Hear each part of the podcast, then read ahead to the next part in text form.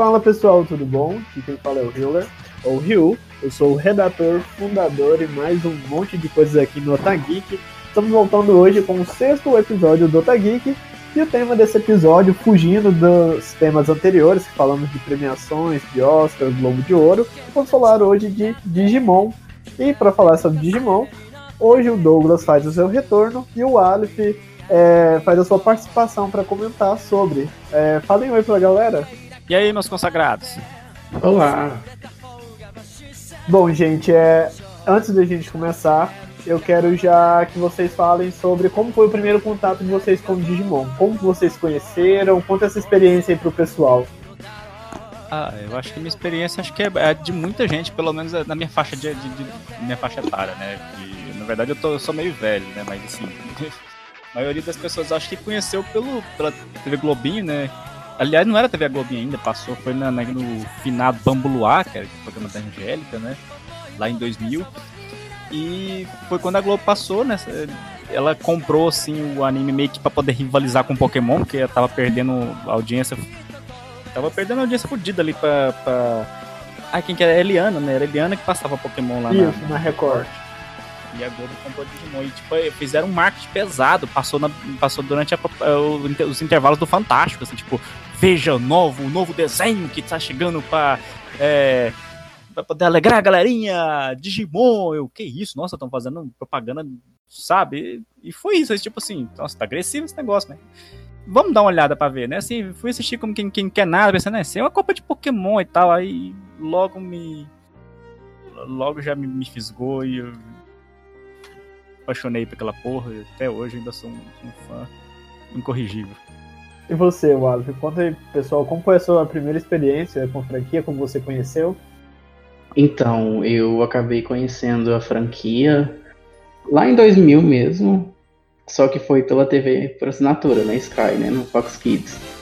A Fox Kids, ela tinha uma mania de, quando ia estrear alguma coisa assim, tipo Digimon mesmo, ela passava o dia todo, fazia uma maratona completa.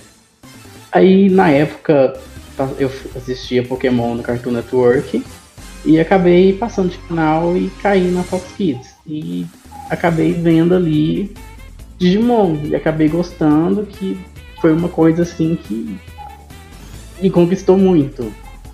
Sim, eu acho que justamente o Digimon marcou toda uma geração, assim. Parte da nossa geração, inclusive, mesmo assim tem uma divergência entre idades, mas eu acho que Digimon é uma franquia que ela acompanha um certo, assim, um determinado público. Mas eu vou falar um pouco da minha experiência. Bom, como a maioria das pessoas, eu conheci Digimon através da famosa TV Globinho.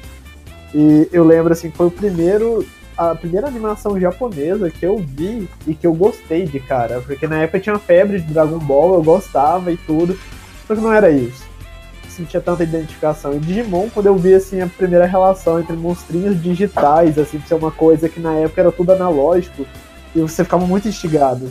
Então acabou que eu abracei a franquia e que eu me tornei super fã, mesmo sendo criança, assim, eu comprava álbuns de figurinhas, também é ligado ao que o Douglas já comentou do marketing e tal, então eu, eu cresci, eu cresci vendo Digimon e eu acho que o que me conquistou mesmo foi a questão dele ter sido passado tantas vezes na TV Globinho e ter marcado toda uma geração. É, mas então, vamos passar agora para a próxima pauta né, desse podcast, porque a gente decidiu organizar ele para comentar sobre os, algumas temporadas do anime, algumas partes de alguns jogos e sobre alguns filmes, né? E aí vamos começar a falar então do primeiro Digimon, da primeira animação. É, Douglas, você tem para falar Olha, Digimon Adventure, é, eu sou meio. Eu sou meio. É meio tendencioso eu falar, porque é minha temporada preferida, sabe? Eu acho que é que. É que bateu assim de cara e eu já gostei, já fiquei emocionado, porque, tipo, igual, igual você me falou, assim, tinha, já tinha uma série, uma certa cultura de, de animes aqui no Brasil. Já tinha Cavaleiros Zodíaco, já tinha Dragon Ball, já tinha tido as suas suas ondas, mas eu não era muito ligado. Por que pareça, eu, eu otaku fedido hoje, ainda não, não, não era muito chegado em animes, né? E foi o primeiro que eu assisti. Então, assim, muita gente já, já não acha, assim, grandes coisas, porque já, já teve contato com outros shonen, que era cheio de dramalhão e cheio de, mas para mim foi o primeiro, assim, que tinha uma história, assim, que tinha coisas emocionantes, assim, que tinha, tipo, morte, personagem morrendo, personagem.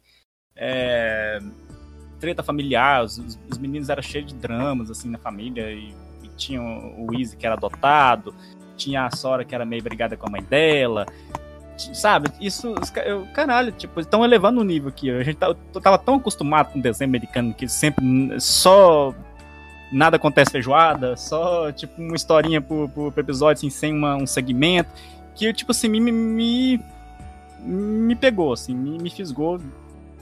E então eu, eu acho assim, é uma das melhores temporadas, mas assim, ela Digimon Adventure, eu acho que ele não fez tanto sucesso assim de, de primeira no, no, no, Japão, né? Eu acho que ele sempre ficou um pouco atrás de Pokémon, sabe? Então acho que eu, injustamente uma temporada pouco lembrada, ela só foi tipo ser reverenciada é, há, pouco há pouco tempo, né? Quando começou a fazer o. Quando começou a, a, Quando teve o aniversário de 15 anos, depois o de 20. E. Eles lançaram um jogo, né? Lançaram um jogo do PSP baseado no, na, na baseado na saga. Até então, acho que a ideia era tentar fazer uma franquia meio igual ao Pokémon mesmo, né? Que tenta focar nos jogos, tentar focar nas franquias e por isso que a cada temporada eles mudaram os, os personagens, o protagonista. Inclusive, isso, isso, acho que é uma das coisas que mais me chateou, porque, tipo, eu tava muito esperando, ah, eu quero ver o Turma do Tai de novo, que na história, né, gente, acho que vocês lembram, né, o, os únicos que chegavam na forma, na forma extrema eram os Digimon do Tai e do Match, né, que era o Agumon e o Gabumon. Eles chegavam na forma extrema e era, era só eles que roubavam o protagonista, os outros nunca conseguiram, conseguiram chegar nesse nível. Eu pensei, ah, se vai ser tiver uma nova temporada, é capaz que isso vai acontecer. Não aconteceu, né? Já trocaram os meninos, então eu meio que fiquei assim um pouco. Eu sempre fui fã de Digimon, mas assim, eu sou um pouco mais fã da primeira temporada. Eu sou meio, tipo, eu sou um pouco herege, sabe? Assim, eu gosto um pouquinho do, do Tamers, gosto um pouquinho do, do Savers, mas assim, mas eu acho que a minha. A minha preferida mesmo é, é a Adventure. A primeira, certo. O Alf, compartilha com o pessoal um pouco sobre o que você tem que falar sobre a primeira temporada. Então, a primeira temporada, quando eu conheci ela, no caso, né, o que acabou conquistando, assim, acho que a maioria, né, foi a carga emocional, aquela carga de sentimentos que o anime carrega até hoje. Tanto que se você pegar pra ver hoje em dia, você vai sentir aquela mesma aquela carga emocional até hoje todo aquele emocional ali entre as crianças e os Digimons, a personalidade de cada um, o que cada um tem que passar para poder crescer. É uma temporada assim que acaba sendo muito focada e ao contrário, assim, não querendo contradizer, mas a Adventure foi foi e é a temporada assim que mais o pessoal toma como favorita no Japão. Tanto que o marketing, a venda de produtos é enorme. E as outras temporadas acabam flopando por causa de saudosismo em volta de Adventure. Não, mas eu acho que isso aqui é, é mais no ocidente, você não acha? Não, não falar que outras temporadas são mais fazem mais, mais sucesso lá? Não. A Savers, é, Uma outra temporada que fez muito sucesso, assim, fugindo um pouco da pauta, foi a Cross Wars, por causa de todo aquele visual meio que de mechas, de robô gigante que o Digimon tinha, porque o pessoal lá é meio que fanático com, com Gundam. Mas tirando as outras, Tamers mesmo é um pouco abaixo o sucesso, porque a Adventure toma o lugar todinho.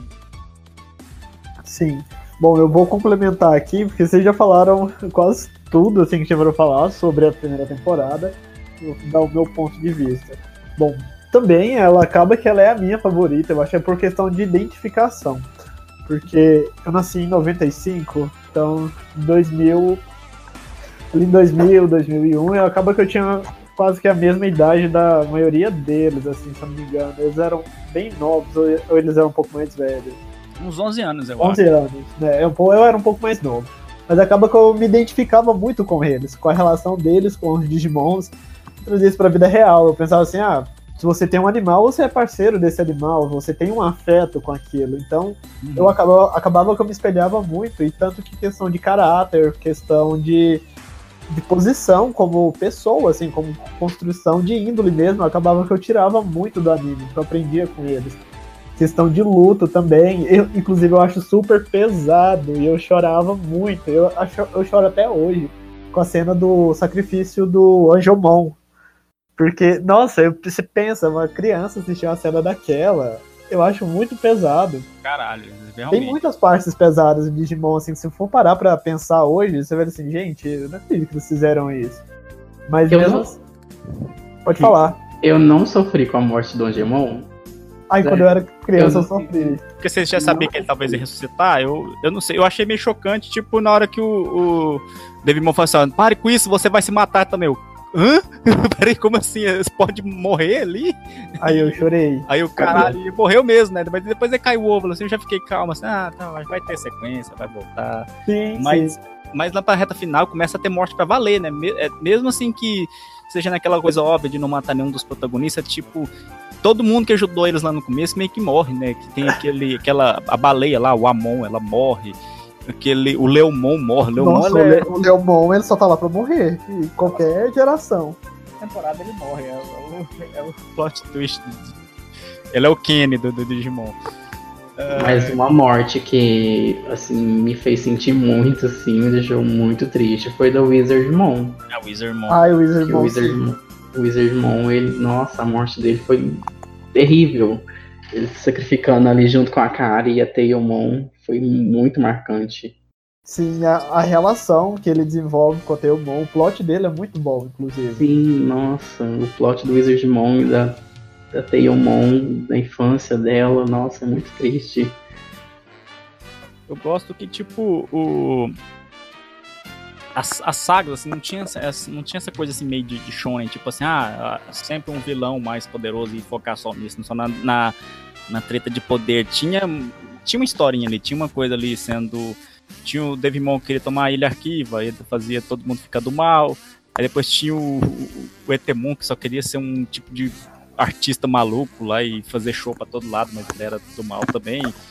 Aí vem o, o- aí vem o meu vilão preferido, né, que é o que é o Miotsumon. Eu, eu não sei porque que botaram Miotsumon aqui no Brasil. É, depois eu fiquei sabendo que Miots tem uma, tipo, uma raça de morcego, né? No, no original o nome dele é Vandemon, é vampiro demônio. Olha, muito legal esse nome, né?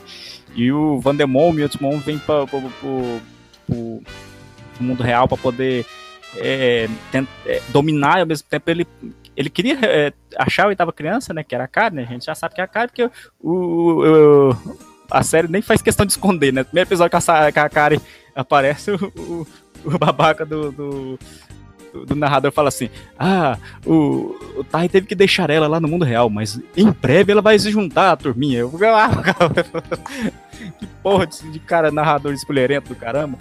E, mas, tipo assim, a gente já sabia que era Kari, mas tem todo aquele mistério assim, dos, dos vilões não saberem, e ele queria pegar ela e depois ir dominar o mundo real. Porque o cara queria. Eu acho que é o pior Digimon, o cara mais maligno. Ele, o cara pegava, trouxe um monte, sequestrou um monte de criancinha pra poder achar a Kari. E é, é muito legal, cara. O nível de, de maldade, assim, é muito. É uma escalada bem maior. Os- os- apesar deles serem Digimon, assim, têm, têm uma pegada mais hum, humanizada, assim, de uns de, uns caras perversos, assim, e, e depois eles voltam, ainda tem. no final ainda tem a saga dos Mestres das Trevas, né? Que, que é um. Segue uma, uma- um estilo meio videogame, né? Cada um subchefe, mas tipo, mesmo assim, cada um tinha as suas. ma- Mais sem gracinha era o. Era os Metal Sidramon, mas tinha. Pinocchimon, ele era, era totalmente bizonho, ele era uma criança, ele era meio infantil, mas ele era meio psicopata, brincava com arma, dava um revólver pro TK.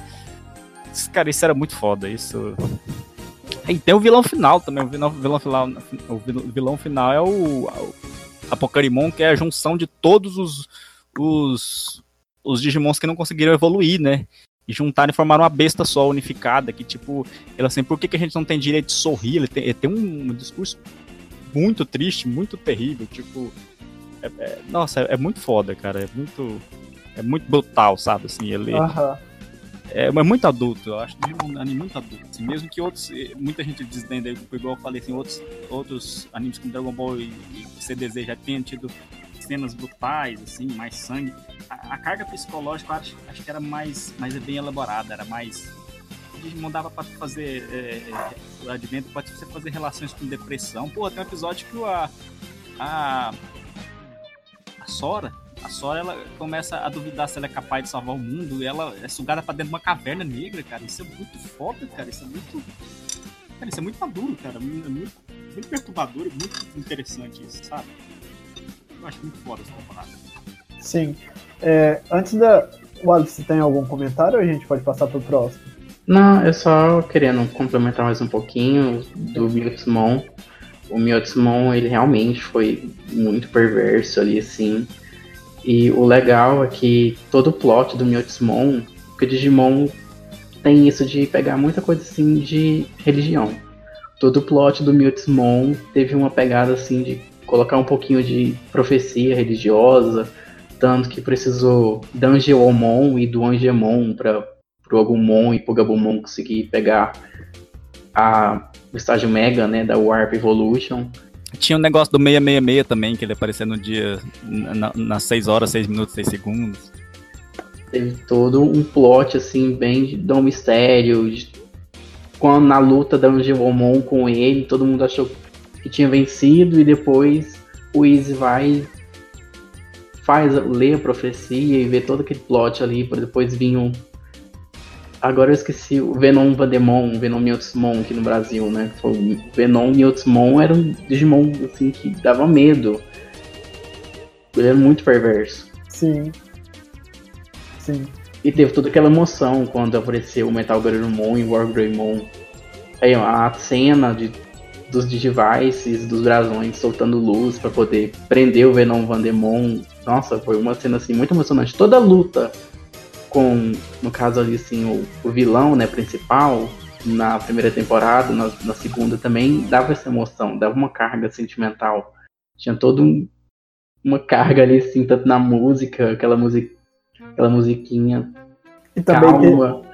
e também teve todo. Eles trabalham muito a construção da temporada, porque Sim. assim, tem alguns episódios que são fillers, só que eles são, assim, não são chatos em comparação a fillers que a gente tem em animes hoje em dia, só que eles complementam e no final da temporada é o ápice de tudo. Então acho que é muita emoção, é muito. Não sei explicar, é muita coisa que eles jogam naquele momento ali que dá esse efeito Digimon. Cara, eu acho assim que Digimon, comparado com outros animes da Toei, que a Toei adora uma enrolação, eu tiro como prova por Dragon Ball e CDZ, que é tipo. A Batalha das 12 Casas vai 100 episódios, Batalha do Freeza vai 200 episódios o Digimon ia na contramão, sabe? Ele, apesar de ter 50 episódios, que é bastante comparado com outros animes, às vezes tem anime que só tem 3 episódios, não, não tem nenhum episódio desperdiçado. Eu acho assim que até os fillers são, são. Eu acho que de cabeça mesmo eu só lembro, lembro de fillers, só aquele que o. O, o Patamon e o, o TK estão brincando lá na cidade do princípio, lá, que eles conhecem a Lekmon. Acho que é um episódio assim pra encher linguiça. Esse mesmo não é tanto, né? Porque serve pra apresentar a cidade do a cidade arquivo, né? A cidade do princípio, que é aqui, né? A File City. Sim. E é importante lá na frente, né? Então, eu acho que não tinha episódio desperdiçado. Todo, todo episódio tinha alguém transformando, alguém, um foco em alguém, um desenvolvimento em alguém. Eu acho que isso é uma coisa muito, muito bem feita em Digimon Adventure. E eu acho que. Eu não sei se talvez isso foi perdendo nas outras temporadas, mas eu sei que, em comparação com outros animes, eu, eu gostava muito como é que a narrativa era feita. Eu, eu acho que ela é boa até hoje. E sobre as lutas, eu acho assim que, tipo, o foco nunca, ser, nunca foi assim, ter umas lutas massa velha, umas lutas bem coreografadas. Tanto que, tipo, a, os ataques eram repetidos, as, as animações eram, eram as mesmas, né? Sempre. Eu já vi muito no... falando mal de Digimon por causa disso, mas o lance era emoção, né? Eu acho que o é, é Digimon era, acho que o supra-suma daquele anime do vencer pela amizade, sabe? Eu acho que Sim. É, vocês falou, é trilha sonora, a, a, o, o, jogo psicológico ali do vilão sendo cruel e pra caralho e matando os outros, depois o, o herói tendo que se superar. Eu acho que nenhum outro anime foi tão bem feito, apesar de todos os shonen ser mais ou menos essa linha, acho que nenhum fez isso tão bem, tão emocionante quanto Digimon Adventures. Sim. Bom, é, para o podcast não ficar muito longo, vamos agilizar um pouco mais na argumentação para a gente poder falar de mais títulos. Aí, antes da gente passar para o próximo, eu só vou fazer um adendo aqui, é, que a gente não citou no, primeiro, no começo do vídeo, mas para quem não sabe, é, o Pokémon ele surgiu através dos Tamagotchis. Foi em 1995 o Akimaita, ele tinha 23 anos e ele entrou na Bandai. E aí lá dentro ele conseguiu, é, ele amava animais de estimação e ele teve interesses em assuntos relacionados. Ah, é, desculpa, falando de Digimon. Corrigindo, só fazendo um adendo aqui. Obrigado, Aleph. O Aleph me deu, corrigiu aqui no chat. Mas então, voltando, em 1995 ele criou o primeiro Tamagotchi, porque ele gostava muito de animais de estimação e da relação entre o dono e o seu pet. E aí ele passou a trabalhar de, com inteligência artificial lá dentro, no final da. que era muito assim, era muito moderno o Tamagotchi para a década de 90. Aí, inclusive os Tamagotchis eles se tornaram uma febre no final da década de 90 aqui no Brasil. E em 1997 foi lançado. É, serviram de inspiração para o mangá de 44 páginas chamado Kamon Digimon, sendo que foi a primeira vez que o título Digimon foi utilizado. E aí ele foi desenhado no verão de 97 e esse mangá não foi publicado, assim, não teve, nenhum super, é, não teve nenhuma supervisão da Bandai. Nesse mangá ele narra a história do Kentaro, que é um garoto que quando pequeno foi salvo de um incêndio pelo seu cão Boom, que acabou morrendo. E a partir de então, o Kentaro cresceu e se tornou um garoto revoltado, que detesta os animais. É, mas algo muda quando ele encontra com o Vipet, no caso seria o Digimon, e assim desenvolve a história. E aí é, esse é, o é a origem de Digimon, antes das animações e tudo mais.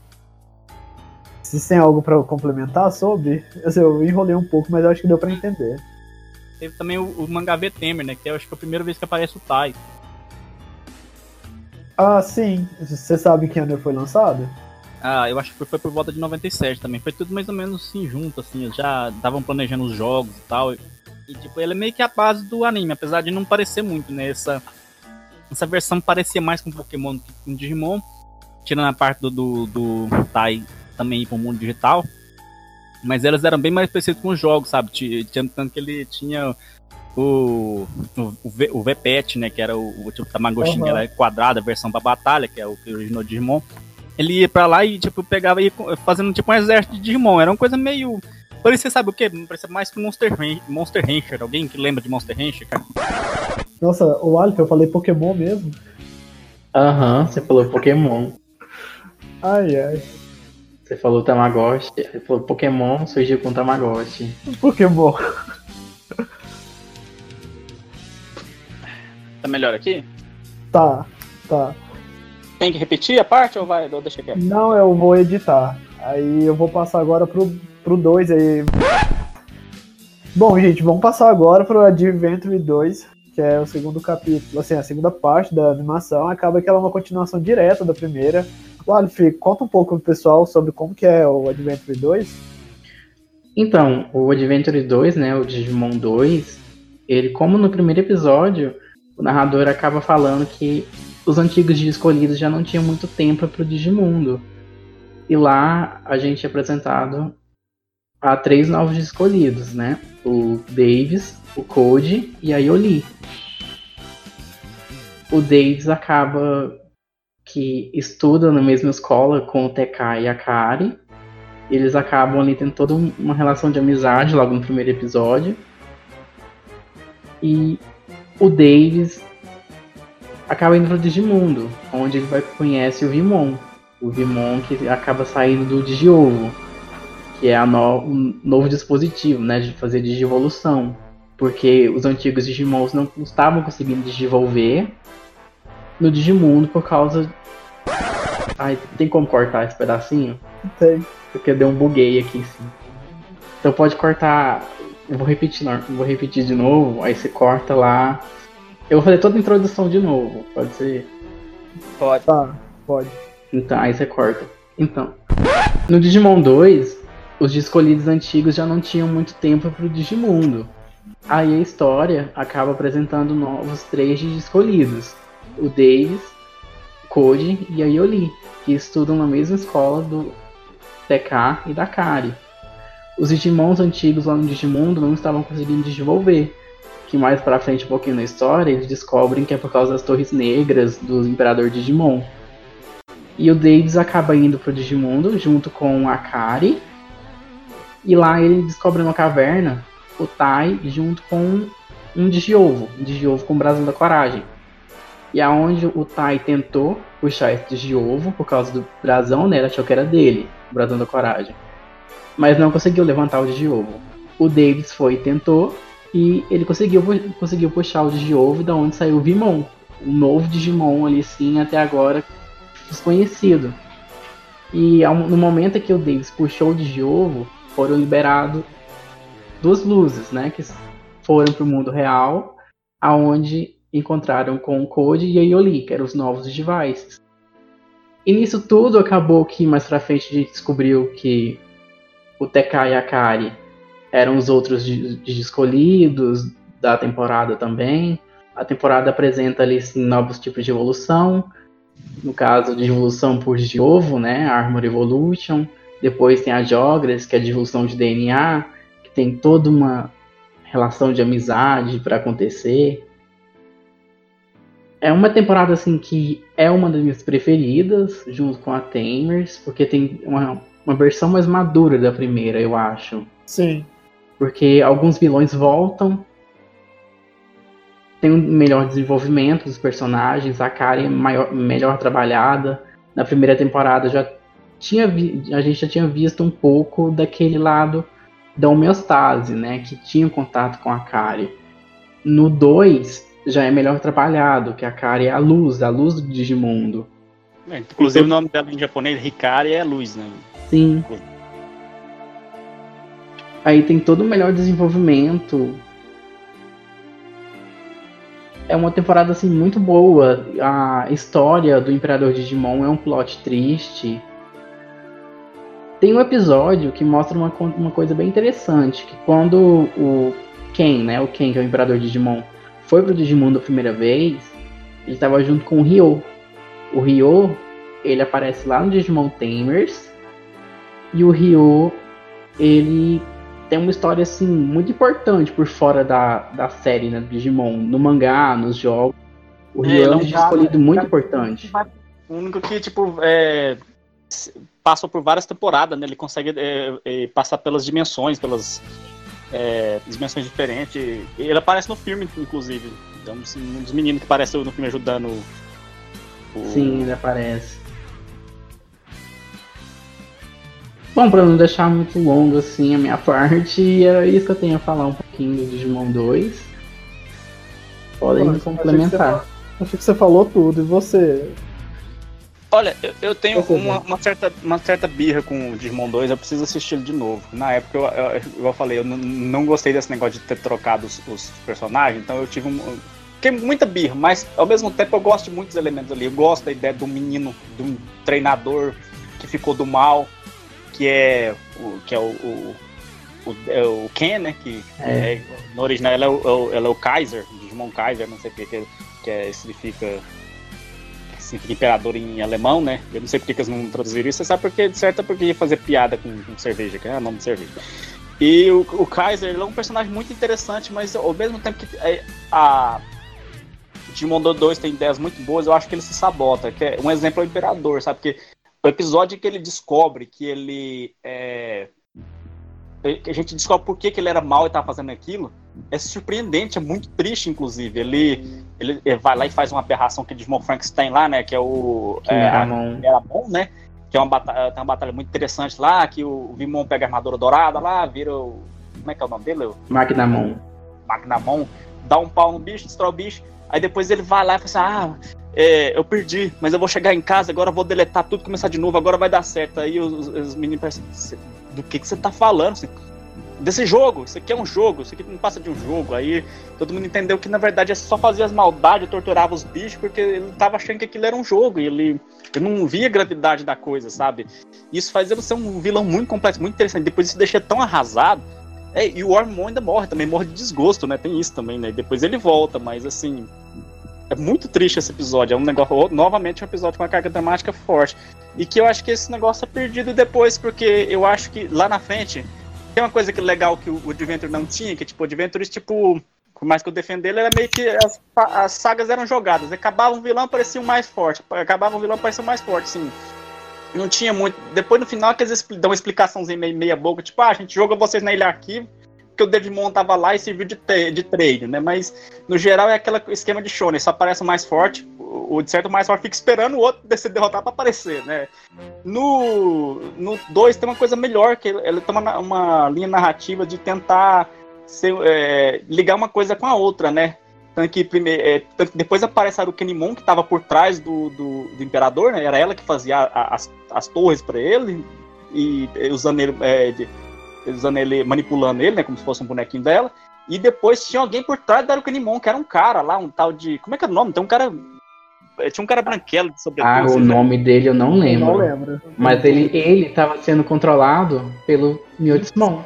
É, e no fim ele também estava sendo controlado pelo Myotismon, né? Aí depois eles dão uma explicação lá de que o Ken vinha de uma sapa de meninos que estavam dando, botando uma sementinha maligna lá e por isso que eles ficavam do mal. Eu, eu já achei que perde um pouco a. Então por isso que eu tenho essa relação de amor e ódio com o Digimon 2, que ao mesmo tempo que tem é, episódios muito foda, de igual, tipo igual o da, da Kari presa lá naquele mundo paralelo lá, que era todo depressivo também. Inclusive, esse episódio eu ouvi falar que foi escrito pelo, pelo cara que dirigiu o Digimon Tamers, depois que o Digimon Tamers é uma das temporadas mais maduras. Ao mesmo Sim. tempo, tem umas coisas muito geniais, tem umas coisas muito brega. O final, eu acho, um dos piores finais é o final do Digimon 2. Mostra todo mundo adulto, aí um virou astronauta, levou o Digimon junto. Eu acho, eu acho muito brega esse final. Eu, eu, também acho que é a pior coisa que eles fizeram, né? Porque se é, ele o final tiver... foi horroroso. Se eles não tivessem feito esse final, o que eles fizeram depois seria muito mais bem aceito. Tanto que agora, o que eles querem trabalhar agora meio que se desconstrói o, que eles, o final que eles estabeleceram no 2. É, como é que vai fazer continuação se não teve. Deixa eu entender. É igual o Dragon Ball Super voltar querendo Mas... contar a história depois do Dragon Ball Z. Douglas, vamos só focar aqui porque tem muita coisa pra gente falar. Vamos passar pro próximo. Só antes de passar, só voltando um pouquinho para falar do Ken, a história dele é um pouquinho mais profunda. Porque ele tinha um. A família dele, todo mundo, botava muita pressão nele, porque ele era considerado um menino prodígio. E ele sofria muita pressão. E nisso de sofrer pressão, ele descarregava, descarregava tudo como sendo imperador de Digimon. E aí ele tinha tanto que depois ele passa por um, uma fase assim depressiva, que no momento em que ele acaba superando essa fase depressiva, depois do arco de redenção dele, ele consegue fazer a divulgação de DNA junto com o Davis. Então a história do Ken já é um pouquinho assim mais trabalhada. Eles, eles Fizeram uma redenção muito boa para ele. Deixa eu ver se eu tô lembrando eu tô confundindo as coisas. É, o Ken tinha um irmão que morreu atropelado ou isso era de outra Sim, temporada? Sim, o irmão dele morreu e a mãe nunca perdoou o Ken por isso. Na época da infância. O irmão dele morreu e culpavam o Ken. O Ken cresceu achando que era o culpado. E nisso toda a pressão ficou em cima dele e no momento que a Arukenimon começou a manipular ele, falando que o Digimon era só um jogo, ele acreditou. Tanto que tem um episódio que o TK mete a porrada no, no Ken, porque ele não. O Ken brincava com as trevas, e ele não tinha conhecido as trevas verdadeiras. Tanto que o TK fala para ele. Olha, eu nem Quando lembro. ele o Ormon, mesmo o Ormon morrendo, o Ormon não ficou com raiva do Ken. Eu preciso rever a segunda temporada. Eu preciso também rever porque eu não lembro muito do. Criança. Ele era uma criança muito boa. O irmão subia ele como uma criança. No momento que o irmão morreu, foi um sentimento bem triste. Ele falou que não tinha mágoa do Ken. Tanto que quando o Ken vai pro Digimundo encontrar com o Ormon, todos os Digimons da cidade do início brigavam com o Ken. Xingavam ele, falavam um monte de coisa para ele que era horrível. E quando o Digitama do Ormon brilhou e nasceu, o Ormon falou que ele era uma ótima criança. É assim, um bem emotivo mesmo o arco do Ken. E pesado, né? É muito pesado. Mas é um arco muito bom, assim, eu lembro por alto, mas é um arco muito bom. Eu, arcos de redenção são muito bons, independente de anime. Eu só Vamos... tenho uma coisa pra, acrescentar do Ken aqui. Eu gosto muito da dubladora dele. É, é, eu esqueci o nome dela, eu sei que é uma mulher que ela faz muito personagem em anime. Ela faz o. É, ela faz o, o Ed do Metal Alchemist. Ela faz a Zoe do, do Attack on Titan. Ela, é uma, ela faz muito personagem importante. Eu não vou lembrar. Mas vamos falar então agora da próxima temporada que é a do Tamers. Tamers é uma das que, assim, minha preferida é a Adventure. Depois vem a Tamers. E depois vem uma que é a próxima, mas a gente fala depois, que é o Frontiers. A fanbase de Digimon não gosta muito dela, mas eu gosto. Mas enfim, vamos focar aqui na Tamers, que é a terceira temporada. Para quem não sabe, essa temporada ela foi feita pelo mesmo autor do mangá do Helsing, que eu esqueci o nome agora. Por isso, tanto que ela é uma temporada mais sombria, ela, é, ela se passa, ela não se passa no mesmo universo que do Digimon Adventure 1 e 2. E aí, quando ela foi criada, eles quiseram inovar, eles quiseram é, sair um pouco dessa, dessa parte que eles trabalhavam com os Digivices e tal, e queriam entrar para o mundo do card game. Então eles introduziram o conceito daquele cartãozinho de crédito lá no Digivice que eles passavam para ter sua transformação. Uhum. E quem quer continuar né, introduzindo? Ah, o Tamers, como você disse, é uma temporada assim, bem adulta e é uma temporada muito boa. No Japão, ela faz sucesso, fica abaixo do sucesso do Digimon Adventure. Tanto que muita gente pede a continuação, como o filme do Tri. Porque, o, porque o Tamers é uma temporada assim que abordou muita coisa que não foi abordada nos outros. Porque lá os Digimons tinham instinto selvagem. Eles cresceram como inteligência artificial com instinto só de lutar e absorver o outro Digimon para poder desenvolver. Tanto que a Hulk, né, ela tinha aquele aquele instinto ali um pouco com a Renamon. Ela fazia a Renamon uma ferramenta para poder crescer. Sim. É, só vamos, vamos fazer um adendo aqui. Gente, é, acabamos de receber um convidado especial, que é o Rafael. do grupo do Facebook Animanas. Ele entrou aqui agora no Discord para debater sobre Digimon com a gente. Rafael, seja bem-vindo ao Otageek e cumprimente Olá. o pessoal. Oi pessoal, boa noite. Meu nome é Rafael, eu tenho 27 anos e eu sou muito fã de Digimon. Já entrei, vocês estão falando do Temers, que é tipo a minha temporada favorita. Então você chegou na hora certa. Rafael, antes da gente começar, nós já falamos do Digimon 1 e do 2. Você quer dar um breve comentário sobre o que você acha dessas duas primeiras temporadas? Então, é, o Digimon 1, ele tem aquele fator todo nostálgico, né? Que o pessoal fala muito por ser, Sim. querendo uma apresentação pro Digimundo. E ele meio que criou. É, ele. Não vou dizer que ele dividiu a fanbase Digimon, porque é, ela é bem muito. Na época só tinha a fanbase dos jogos, tá ligado? Mas ele expandiu. O Digimon 2, ele meio que foi. Ele era para ser uma continuação dos jogos, tanto que ele tem bastante referência dos jogos de PlayStation 1. Ele é meio que uma continuação direta, se eu não me engano, do terceiro jogo. Tanto que aparece o Imperador Digimon, o Ryo, que é, que é, um dos protagonistas do, do Temer também. E eles resolveram se apoiar na nostalgia de novo, o que foi uma faca de dois gumes, tá ligado? Tipo, ele é considerado por muitos a pior temporada, o 2, porque ele é bem coerente se você for analisar a história do Tri, em que ponto o 2 acontece. Se você for analisar a história do 2, que ponto o 3 acontece, tá ligado? Sim. Mas ele ele acerta muito na mesma medida que ele erra. Eu tenho uma relação de amor e ódio, tá ligado?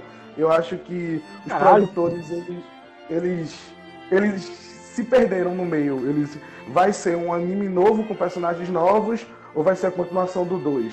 Ele meio que na metade, na primeira metade, você sente que, pô, agora vai, pô, é, Davis e Oli, esses personagens, quando eles começam a engrenar, vem aquela chuva de nostalgia de novo que agrada muita gente e, a meu ver, nem tanto, porque tira toda a identidade dos personagens para fazer eles serem herdeiros do. Umas sombras, né? Do, do, é, sombra do tipo, pai. Tipo, aquela, aquela rivalidade forçada do, do TK com o Davis foi meio que, pra mim, foi a pedra no caixão do. Pedra, prego no caixão da temporada, porque eles quiseram fazer o Matt Tai 2.0 e terminou que não funcionou, tá ligado? Sim. Bom, é, Rafael, já que nós estamos falando da terceira temporada, já emenda já e dê a sua opinião, o que você acha dessa terceira. Aí, nós, a nossa pauta, nós vamos passar por várias partes das animações, vamos citar os jogos. E a gente já tem um tempinho bom de gravação, então vamos tentar fazer comentários mais rápidos pra gente poder falar o, máximo de conteúdo possível, tá? Deixa eu só, só comentar um negócio rapidinho aqui que eu achei muito engraçado que o Rafael falou exatamente as mesmas palavras que eu. Por isso que eu achei graça dele. O negócio do. Sim, sim. A relação de amor e ódio. Tipo, Temers, né? Tipo, tipo, eu tinha sacado que o Temers ele meio que não foi tão bem visto aqui no ocidente, feito foi no Japão, que tem uma fanbase só do Temers, tipo, Porque o Temer, ele é o Digimon animado que mais se parece com jogos, tá ligado? Tipo, eles, quer, eles pararam com essa história de, ah, brasão, isso e aquilo, e focaram naquela história de, dos tipos, de tratar eles mais como seres digitais e não só como mascotes que evoluem, tá ligado? E tem toda aquela. E foi quando eles resolveram introduzir a mitologia do Digimundo, que foi acertado pra caramba. Eu acho que. Tem até um vídeo do Qualquer Coisa sobre o Temers que eles falam bastante sobre isso, sobre como as personalidades dos protagonistas do, do Temers funcionam, tá ligado? Tipo, eles. Cada, cada parceiro Digimon é um contraste do protagonista. Tipo, é o. O Takata é covarde e o, o Gilmon é super violentão quando evolui o, o Lee, ele é, ele é mó sério e o Terremon, ele é debochadíssimo. E isso eu acho que é o que o Digimon Temers torna único, velho, porque ele faz parecer que não são tipo três personagens, são seis personagens que se completam, tá ligado? Sim, ele tem uma construção muito boa. É, tipo, você chora, você ri, você fica puto. É... Apesar de, gostar muito dos Digimon 1, 1 e 2, assim, ser meus preferidos, e gostar da personalidade do, do, do Agumon, do, do, era meio que assim, tipo assim, cada Digimon era meio que um espelho do outro, né? Tinha umas briguinhas aqui e ali, mas assim, no, no, geral eles não tinham muita, muito confronto, muita. Não tinha muito foco na opinião, na opinião e personalidade dos Digimon, né? Isso acho que o, o, tema, o tema melhorou, né? Com certeza. E também tem aquele ponto que. é, foi, uma, foi uma evolução do Digimundo em si. Não era só aquele negócio de vamos salvar o mundo. Era vamos salvar nossa amiga. E o mundo tá tendo uma treta, vamos resolver isso. Que foi quando eles foram salvar aquela menina que o Elmon, que me falhou o nome agora. O negócio que era. Acato. Vamos ser o lendário sonhador. Nossa, mas o, o, o arco da capa é horroroso. É, é, não é, porque tipo. É horroroso porque não é aquela parada de Digimon por Digimon, mas eu acho massa porque é um tema muito pesado e você não tá preparado. Tipo, a guria tinha problemas de alcoolismo, dá a entender que ela foi abusada e você fica, caralho, eu tô vendo isso com 12 anos, tipo, é muita informação, tá ligado? Sim, é muita informação.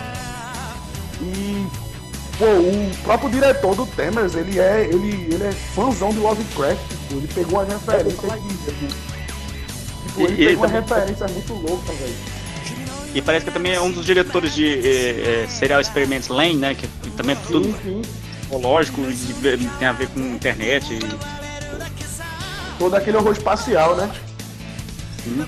Eu acho que a, o, o, principal erro do Temer é que ele não tem um, vilão marcante, que é a principal identidade do Digimon, tá ligado? É, não, não lembro muito dos vilões, é verdade. Bom, vamos então começar a concluir os comentários sobre essa temporada. Claro, o que você tem para falar? Não, é só complementando assim, uma coisa bem marcante assim para todo mundo de Tamers é a cena das de evolução e dos Card Slash, principalmente as Matrix Evolution. Porque Matrix Evolution ali, toda na hora da Digivolução, todo mundo parava para ver, porque era um, uma coisa assim espetacular. Mas sabe, escolhido. Sim, era muito bem feito, além de ser uma coisa nova, que é a criança desenvolvendo junto com o Digimon. Douglas, quer falar mais alguma coisa antes da gente passar pro próximo? Olha, eu, eu, eu, queria falar mais porque eu, eu, lembro de ter gostado muito de Digimon Tamers, mas eu, eu, tenho muito tempo que eu vi. Eu, eu tô baixando agora pra poder assistir de novo, pra poder relembrar. Porque eu lembro, das poucas coisas que eu lembro, que teve um, um outro arco de redenção muito foda também do. do, do... Ai, como é que é o nome lá? De Belzemon. Bom também, né? Que foi um foda, eu preciso rever pra poder falar mais propriamente. Mas eu sei que é uma, temporadas foda e eu, eu acho que se eu assistir ela hoje em dia, provavelmente é, é bem capaz até de substituir Digimon de vento no meu coração. Sim, sim. Bom, então vamos passar para a próxima temporada, que é como eu havia falado anteriormente, é uma temporada assim que ela divide opiniões, eu acho que é a temporada mais divide opiniões, que é a Sonker. É, o meu primeiro contato com ela foi na Rede TV, quando a Rede TV passava animes, assim como foi com Metal Metal e Super Campeões, apesar que eu não curto de Super Campeões. Mas o Frontier eu tive esse contato assim na TV aberta mesmo. E por incrível que pareça, eu gostei da trama. Não me incomodou o fato dos, é, do caso dos personagens se transformarem nos, nos Digimons, porque dentro daquele contexto é justificável, tem uma história dos, dos 10 heróis guerreiros lendários lá. Então é, é uma temporada que eu gosto, só que eu sei separar. Eu não cobro que ela seja igual a primeira, a segunda ou a terceira. Então é. Apesar que a trama dela principal não é. Não, eu não acho tão boa, mas eu não sei. Eu consigo tirar proveito dessa temporada. Eu consigo ver mais do Digimundo ali sendo explorado. Eu consigo ver mais daqueles personagens ali sendo desenvolvidos. É, essa eu assisti bem pouco, mas eu sei que ela tem um, um vilão legal, né? Que é o Lucemon, né? Novamente aquela pegada meio bíblica, meio, meio apocalíptica Sim. também, né? O... E outra, a abertura dela em português, que é fogo, é ótima, é muito boa. Ela tem uma Sim, ótima é muito boa. A trilha sonora toda, a trilha sonora da Digivolução é muito boa, o tema de, de Digivolução. Sim, os personagens escolhidos, eu gosto daquela formação ali deles. Eu acho que o Temers foi, foi o acerto errado, porque. O, o Frontier, quer dizer. O Frontier, perdão, é o que pelo menos não sai da minha cabeça. Tipo, o Frontier foi o primeiro Digimon que. Tipo, o, o Temers introduziu a introdução. Introduziu introdução, nossa, meu Deus.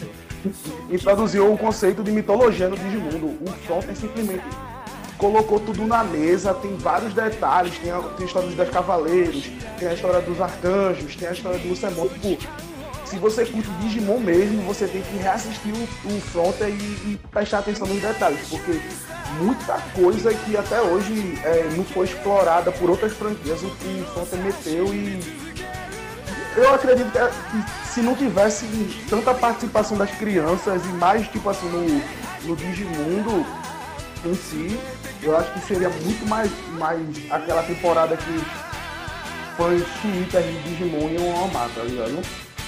Sim. Porque é um prato cheio pra, pra mitologia do Digimon, é um Frontier, é muito bonito.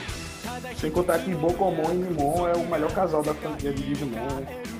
No Frontier, o Frontier realmente tem um dos melhores vilões, que é o Lucemon. Depois do Apocalimon, é o melhor vilão para mim, o Lucemon. E junto com o Lucemon tem a, a aparição dos primeiros Cavaleiros Reais na franquia, que é o Dinasmon e o Crusadermon aqui no Brasil, mas o nome dele é Rodok Knightmon.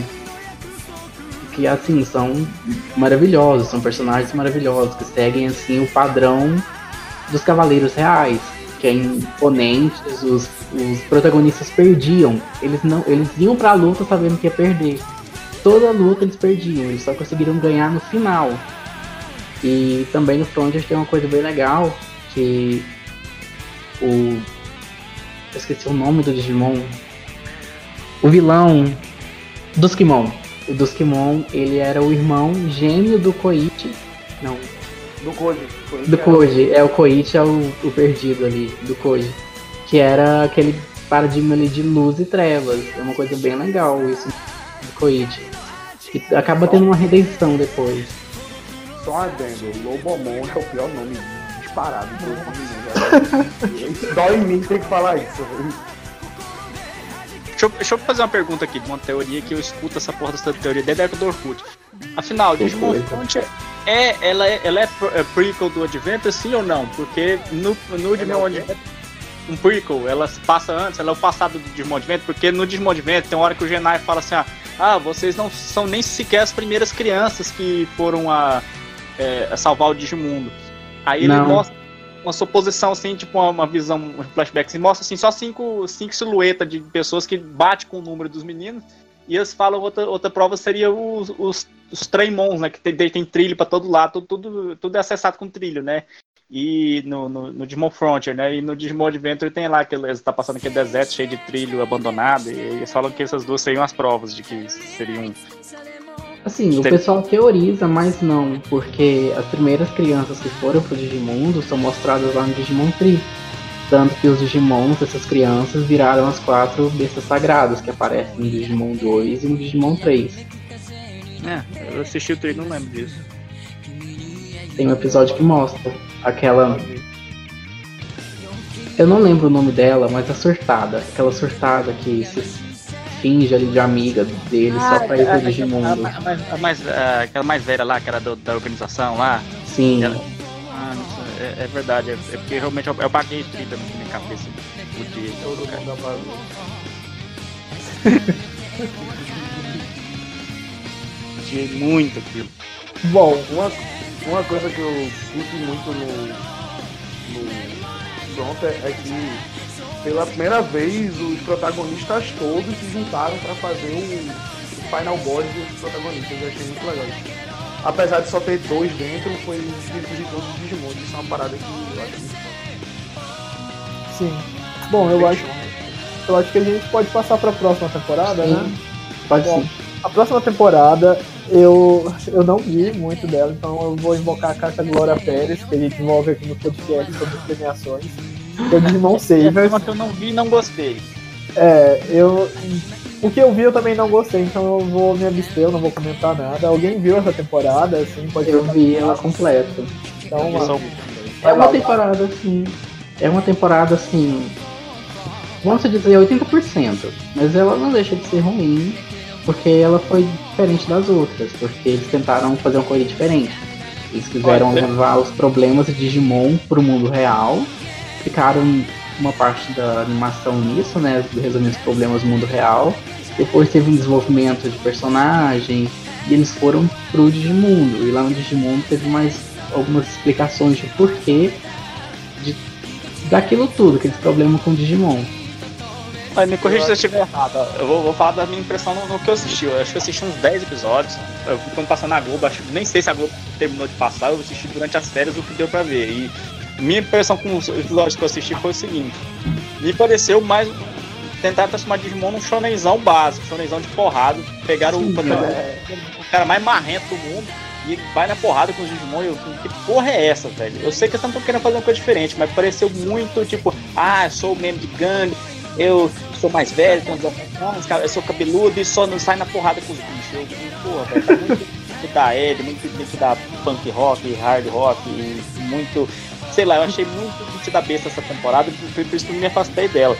E as tentativas de, de, de, ter um drama eu achei muito forçado. Eu, eu, não sei se, novamente, eu não sei, eu não, não vi o que, que rolou depois, mas, por exemplo, tem um episódio lá que a menina tem drama de, de, O drama dela é não conseguir tocar piano em público. Porra, velho, que merda é essa? Não. Teve separação, teve morte. Não.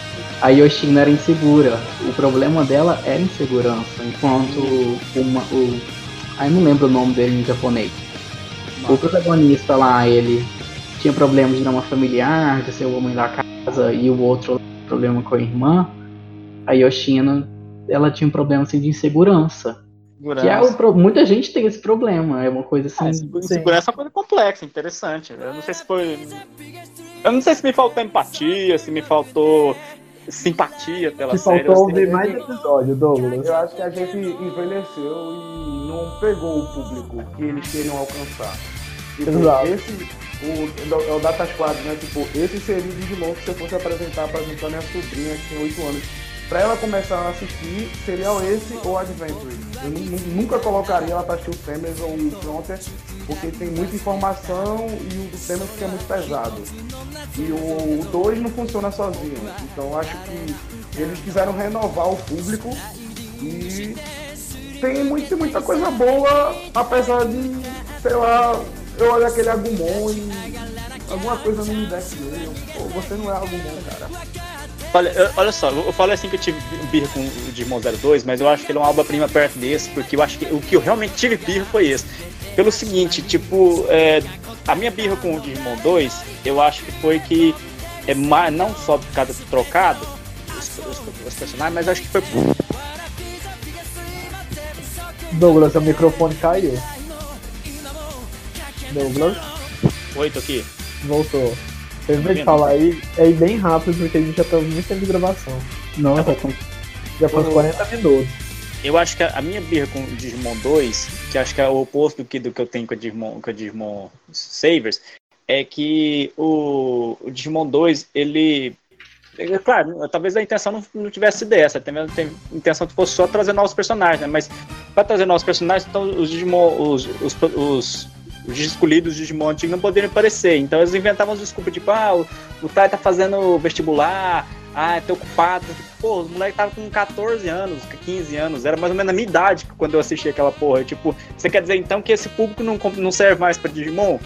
Enquanto isso, o Data Squad, é o Savers, né, é exatamente o oposto disso. O rapaz tem 17 anos e, tipo, mas e, e, não funcionava com um pouco mais velho igual eu. Eu já era na época, já tava nos 20, já, já aí, tipo, ah, não, não, não dialoga comigo. Parecia que ela era mais imatura, sabe? Então, eu não sei, eu acho que passou essa impressão aí. Mas eles queriam realmente renovar o público. Tanto que a partir dos Savers, os próximos mudou totalmente o tipo para atrair novos, um novo público. O Aleph, pra, pra quem não. Pode falar. Tipo, o público oriental de Digimon que envelheceu, eles envelheceram nos jogos. Eles tratam o anime com saudosismo, pá, é interessante. Mas só no ocidente que a galera meio que consumiu só os animes e só gosta dos animes e. tá ligado? Uhum. A galera no, no, Tanto que todo. A partir dos temas, todos os jogos são. Todos os animes são mais fiéis aos jogos do que aquele misticismo do. da. do Adventure, tá ligado? Sim. É, o Aleph, fala aí a trama do Savers pro pessoal que tá ouvindo aí o podcast para entender como que é. Então, o Digimon Savers, a, a trama principal, assim, resumindo tudo, é que os Digimons mais fortes ali estavam mandando Digimon para o mundo real porque os Digimons viam os humanos como inimigo. E depois acaba que eles descobrem que o servidor principal do Digimundo quer eliminar o mundo real e o Digimundo e refazer o Digimundo, que é o Yggdrasil. Tanto que o Yggdrasil manda os, os Cavaleiros Reais para o mundo real para acabar com tudo e depois tem toda uma trama envolvendo o pai do protagonista, mas resumindo é isso. O servidor principal queria acabar com tudo e re se refazer o Digimundo. Nessa versão agora, tipo, uma organização são tipo agentes, né? Tem uma organização que recruta os meninos e os Digimon e tá igual, tipo uma, uma polícia, né? Uma polícia É, de, o início... Uma... Alguém ia falar algo? É tipo, eu lembro de uma cena que a galera entra metendo bala no Digimon, que pesado. é, porque os humanos, eles se trataram os humanos como nós somos, né? Foram para um lugar diferente, matou tudo e ficou por isso só. Só que os Digimons tinham consciência e viram que os humanidade como inimigos, né? E eu acho é pouco, tinha que eliminar mesmo o mundo real. tinha mesmo, fizeram nada errado. O vilão humano é tosco, ele é muito sádico. Ah, é bem, bem Mas... um pouco pesado. Vamos passar então agora pro próximo, que é o. O Crosswars. Crosswars, isso. Como que é a trama dele, Wallace? Então, o, o, o Crosswars foi uma temporada que dividiu muito o público do Digimon, porque ele mudou totalmente. Ele mudou assim não teve mais aquilo de. Ah, só os escolhidos e os seus Digimons enfrentando ali o mal do Digimundo. Ele foi mais como uma coisa militar. Porque cada, cada criança ali sim tinha seu dispositivo, né? Que foi o novo, Digi, novo Digivice ali sim, posso dizer. E podia montar seu exército. E os exércitos competiam ali por áreas do Digimundo. Era um verdadeiro jogo de estratégia. E um, assim, o Cross Wars ele fez sucesso no Japão porque a digivolução do protagonista, do Shoutimon, era um Megazord. Então todo mundo zoava porque não tinha mais digivolução. Era a Cross Wars, que era fundir um monte de Digimon e fazer um Megazord lá. Então a digivolução só foi aparecer na segunda parte da temporada, aonde teve um assim, uma melhora muito grande da animação, da trama. A e trama. Como que, é? como que era o Digivice deles? O Digivice deles parecia com um celular mesmo. Ah, é, é aquele do celular. É, parecia um celular. Que era um celular bem diferente ali assim, que era o X-Loader. Aí carregava os Digimons dentro desse, desse X-Loader. Aí tinha uns. Tipo um cartão de memória que o protagonista colocava desse X-Lord e usava o poder de alguns Digimons ali que estavam dentro desse, desse cartão de memória. Mas a trama principal era o vilão acabou querendo ligar né, o Digimundo com o mundo real para dominar os dois mundos. E o, o Cross Wars ele tem meio que uma segunda temporada que é o é Cross Wars Hunters. Pode falar, já. O Cross Wars Hunters ele tem a introdução de dois novos personagens. e um personagem que é apresentado, ele apareceu na primeira parte, que era o irmão de uma da de uma menina que apareceu no Cross Wars. Eu não lembro o nome do, dos personagens agora, porque tem um tempinho que eu vi. Foi uma, tempo, uma temporada que chamou atenção, porque no finalzinho ele teve um pouco de uma trama parecida. Tinha um Digimon. Pode falar? É no Crossover que eu não assisti, que aparece todos os protagonistas. Né? Eu ia perguntar isso agora. Isso, é no, no Crossword Hunters, que aparece o, todos os protagonistas das outras temporadas que são chamados para vencer o, o vilão ali final da temporada. É uma temporada um pouco corrida. Que tem aquele bizarro, todo mundo perguntou como é que tá e o dele tem a mesma idade. Sim, foi uma coisa assim bem esquisita de ter acontecido aqui. Fanservice. É, foi um fanservice, basicamente. Então eles nem explicaram. Teve dublador que nem apareceu. Tanto que teve Digimon lá que nem abriu a boca. Guilmon mesmo não apareceu e nem falou nada porque não levaram o dublador. Foi um fanservice, ele assim que a temporada tava decaindo muito. Eu lembro, é história. Mas como, história. como foi a justificativa para unir eles? É que cada um deles tem um universo diferente? Como é, que... eram de, de universos diferentes ali assim. Aí tinha um velho, que esse velho que trouxe eles dos outros universos. Esse velho era o vilão principal do Cross Wars. Aí Foi ele voltou nessa temporada. Foi abrindo os portal igual Vingadores o Ultimato, mais ou menos assim. Não mostrou como que eles vieram. Não mostrou, não chegou a mostrar. Só apareceram lá, foram aparecendo de pouco a pouco. É uma temporada assim, pra se assistir quando não tem nada para fazer. Entendi. É. Bom, Douglas e Rafael, vocês têm algum, algo para comentar sobre essas últimas temporadas, essas duas temporadas? Eu não assisti. Eu também não. Então, é, já vamos então passar para o próximo, que é o Digimon Universe o App Monster. Essa é a animação mais recente, né? Isso. Como que ela é, Wally? Conta essa, te essa temporada, ela não foi feita pra gente, público antigo. Ela foi feita pro público recente. Porque os Digimons lá, eles basicamente não trabalham com Digimons. Eles trabalham com outro tipo ali, meio que uma subespécie de Digimon, que são os Aplimons, que são basicamente Digimons que são aplicativos. Cada... Sim, eles pegaram essa onda de smartphone e fizeram os Aplimons. Aí a Digi... não tem Digivolução, eles fazem um tipo de evolução lá em conjunto, de colocar disquinho. É assim, é uma coisa bem tosca, não foi feito pra gente, foi feito para um público novo, pra criança. Tanto que você colocar uma criança de 6, 8 anos para ver hoje, vai gostar, porque foi feito para eles. Não pra gente, não tem mitologia, não, não trata de mitologia, foi uma coisa assim bem básica. Bem a animação é bem infantil. Os Digimons são. Os Digimons não, né? Os Aplimons são feios, não tem um design legal. É uma coisa assim, basicamente não foi feita mesmo pro público que, antigo de Digimon. A trama não é muito legal, a trama. Eu não me lembro bem, mas só começa a aparecer alguns problemas no meio que uma realidade virtual. Aí os, as crianças iam lá resolver os problemas, o vilão do dia, né?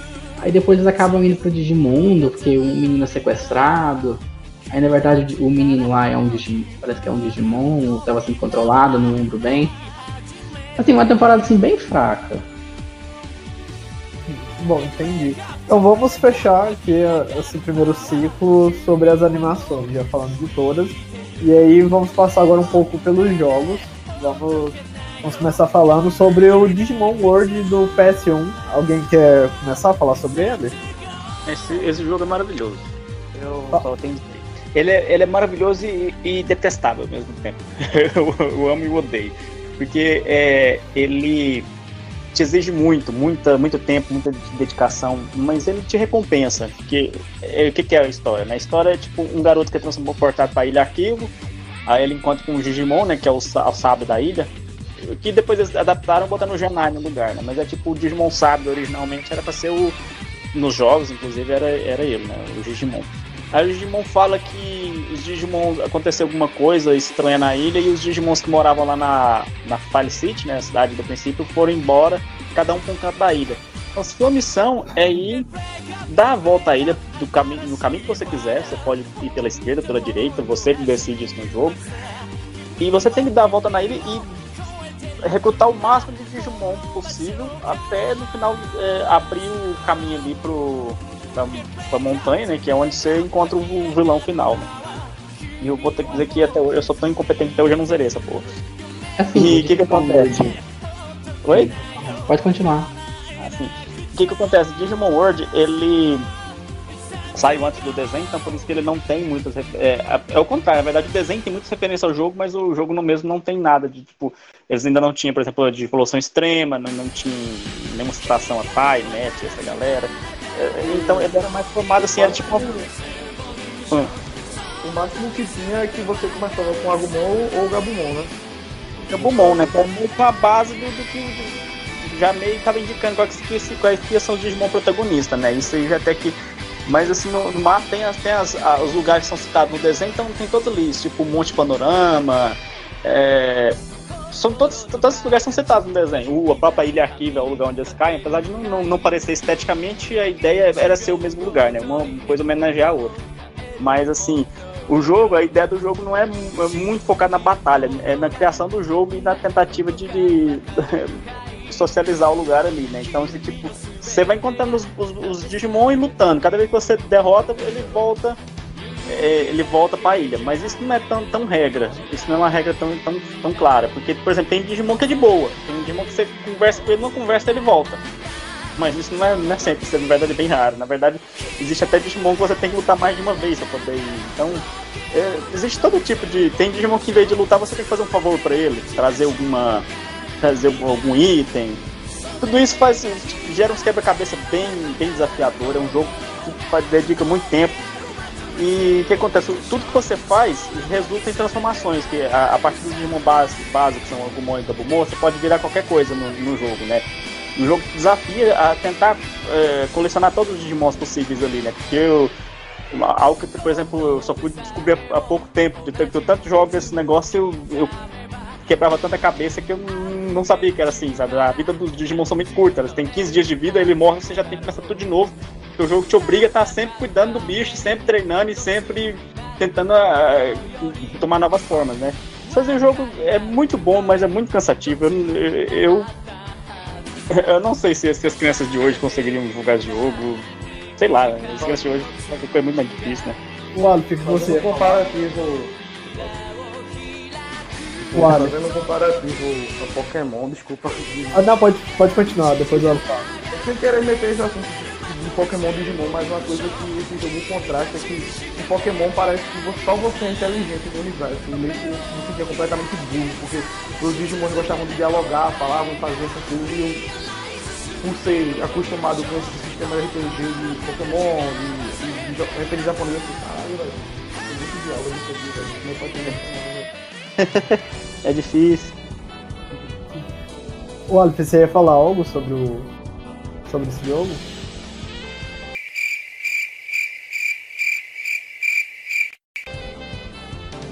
O Aleph? O Aleph está nos ouvindo? Oi, que caiu.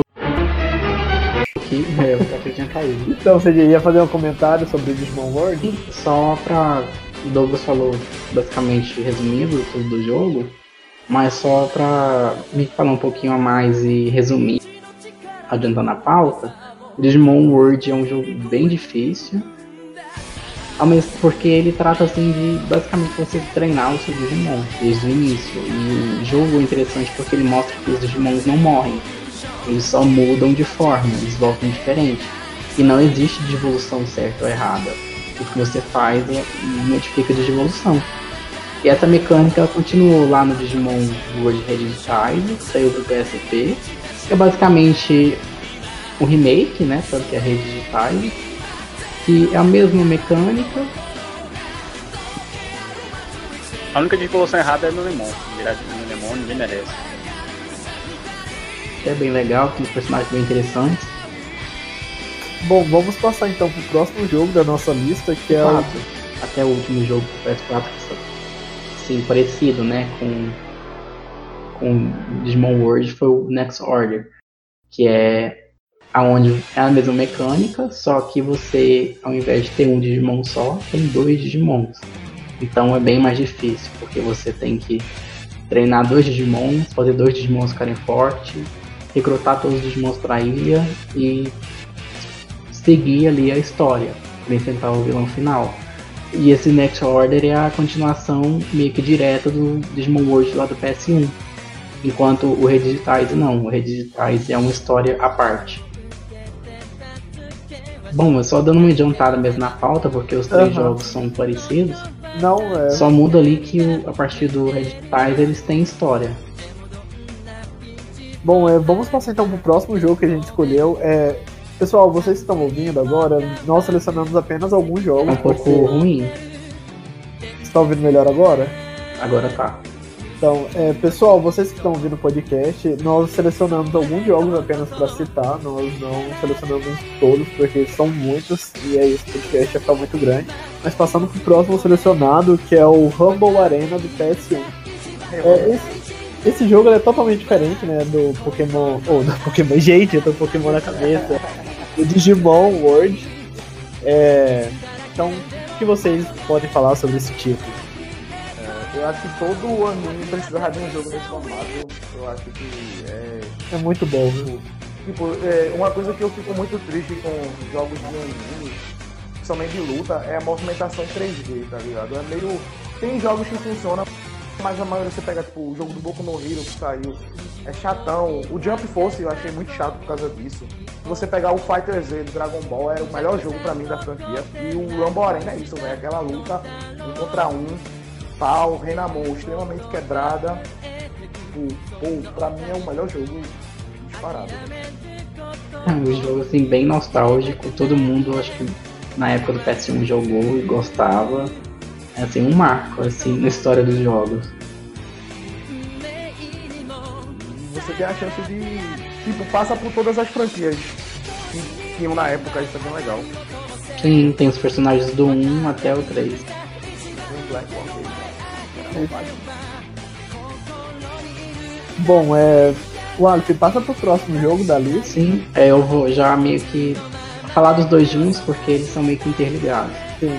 Que é o Digimon Cyber Sleuth e o Hacker Memory. O Hacker Memory e o Cyber eles acontecem assim meio que simultaneamente, tanto que você quando joga o Hacker Memory faz algumas coisas que acontecem lá no Cyber Sleuth. O Cyber Sleuth ele tem uma trama bem legal, que a história é diferente do Hacker Memory, mesmo que sendo interligado, ele sim tem história diferente. O Cyber Sleuth você vai parar num. Meio, é, dá uma cortada nessa pausa. Tá, tá. No, no, lá no mundo do Cyber Sleuth, que é um mundo mais avançado, avançado tecnologicamente, o pessoal criou um mundo virtual ali sim. Nesse mundo virtual, ele teve barreira com o Digimundo. Tanto que começou a aparecer Digimons nesse mundo virtual. E nisso o pessoal estava pegando os Digimons para usar como ferramenta de hacker. E tem toda uma trama disso, você batalha com um hacker malvado que está controlando Digimon com ferramenta. Até que os Digimons começam a causar muitos problemas no mundo real. E você é um detetive cibernético tem que resolver esses problemas. É basicamente. Segue tudo um RPGzinho, mecânica é legal, controla três Digimons. Os Digimons têm uma ampla gama ali de, de evoluções para você fazer. É bem legal, eles introduzem a trama dos Cavaleiros Reais, querendo destruir o mundo real. O chefão final ali é o Yggdrasil. É uma trama bem legal. E enquanto o Hacker Memory, ele trata bastante de amizade também, o Hacker Memory. Você é um hacker que teve sua conta roubada e você tá atrás de descobrir quem roubou as contas. E nisso tudo você cai ali de bandeja nessa trama com os Digimons. A história, assim, resumindo um pouco, a história principal que você tem que enfrentar é que seu melhor amigo, no caso, ali, possuído por um Digimon maligno, que é solto, e você tem que descobrir o que está sendo, o que está acontecendo, porque ao mesmo tempo do garoto possuído batendo todo mundo no mundo virtual, tem gente morrendo e, sendo, e tendo a mente absorvida por um, um programa de computador maligno ali assim, que era tipo um devorador, bem parecido com o lado do Digimon 3. E esse Digimon lá no, no, no Cyber Sleuth, ele meio que devora o Yggdrasil, vira uma mas era bem, é bem legal. É muito bom a história dos dois, recomendo todo mundo. Se quiser comprar, saiu recentemente pro, pro PC. Anteriormente o, o Cyber Sleuth era só do PS Vita e PS4. Depois passou pro PC esse ano. E pro Switch também. Saiu os dois juntos. Ah, Cyber Sleuth e Hyper Memory. Sim. Ah, aí, então fica uma dica aí pra você, pra quem for fã de Digimon, pra poder jogar. É, bom, vamos passar. Tem mais algum jogo que você quer citar, Wally? Só, o, só comentar um pouquinho pro PSP, que foi um jogo assim, não saiu por aqui, mas lá no Japão foi o, o jogo do RPG do Digimon Adventure. É um ah, jogo assim, bem nostálgico, muito bom o jogo. Não saiu aqui não? Ah, tá, eu baixei pirata. No ocidente não saiu, só dá pra jogar no piratão aqui mesmo. E, ele é, tipo, eu, tenho, eu tenho só fazer um comentário. Esse Digimon é um sonho realizado, porque por mais que eu ame o, o primeiro Digimon, Digimon World, o que eu sempre quis foi ter um jogo do, do Digimon Adventure, e isso foi lá realizado. E que o jogo não é só um fanservice gratuito, ele é um RPG muito bem feito, muito foda. Não é só assim, reproduzir. Ele não só reproduz é, fielmente, episódio por episódio, como ele transforma isso num jogo muito, muito foda como jogo, sabe? Ah, ah, agora eu estou lembrando, é o do PSP, né? É, o PSP Nossa, é bem antigo. Eu, joguei esse já, ele era ótimo. E esse era o é jogo que era pra eles terem lançado no ocidente, por sinal. Eles não Sim, lançaram. Eu joguei, eu joguei ele no PSP já, de Acho que foi o... Madeiras Proibidas. Foi o último jogo antes do PSP morrer. Eles lançaram o jogo e o PSP morreu. Ah, esse jogo ele era muito bom, realmente. Muito bom. E, e, tem aquilo que eu acho que ficou faltando no Adventure clássico. Foi ter as, as formas extremas dos Digimon. Mesmo que seja assim, meio que tipo. É quase com um, um, update, assim. Essa, no, no última batalha com o Pokémon, você, você tem uns, uns chefes extra lá, você, você enfrenta de novo o que você já enfrentou, o Mewtwomon, a galera lá. E, e, nesses negócios é o que você precisa poder pegar a galera no, start final, né? Que é aquele Buterimon, o Rosimon e toda aquela galera lá. Que, só existia nos cards, né? É, é um sonho realizado o jogo. Inclusive eu preciso voltar a jogar, tem muitos anos que eu não jogo. Eu lembro que eu era fascinado, eu jogava isso todo dia.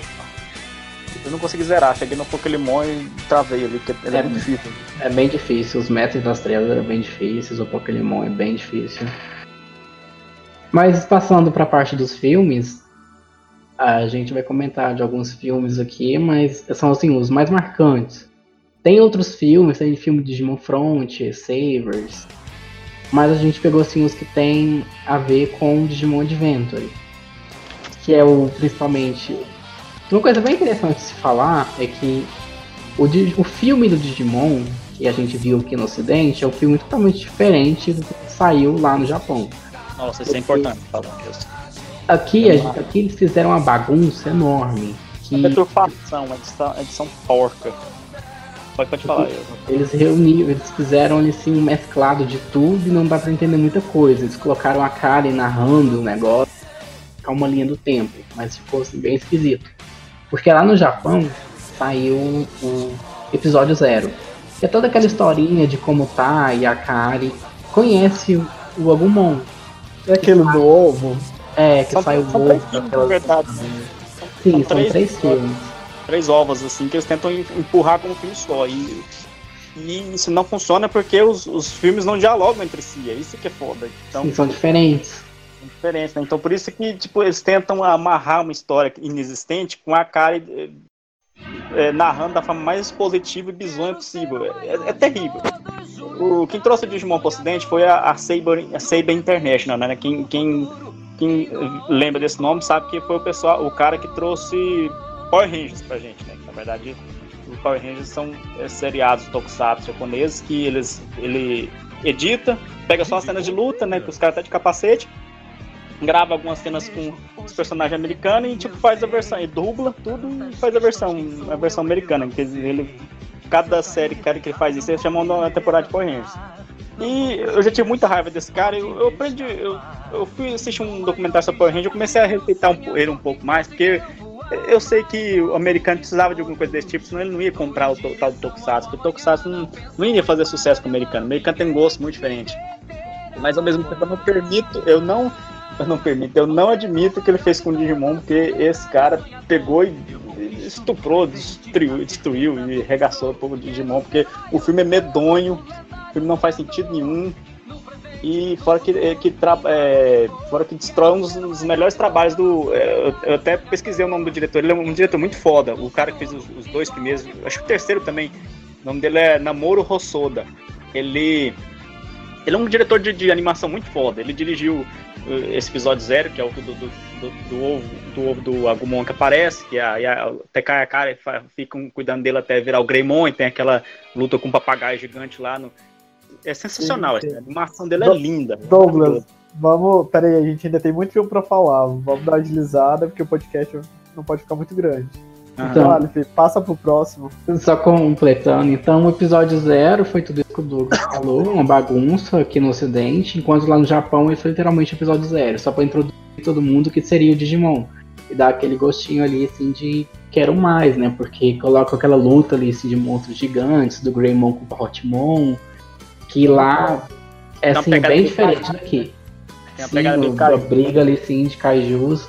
Enquanto tem outro filme, né, que é o War Game, que é aquele filme onde a gente conhece o Omnimon, o Omegamon, né, não sei por que eles colocaram o Omni aqui no ocidente, o Omegamon contra o Jaboromon, que tem toda aquela coisa, aquela empolgação ali assim de luta no visual da internet, como seria a batalha do Digimon na internet aquele visual todo diferente do mundo da internet, que é bem assim, meio que voado ali.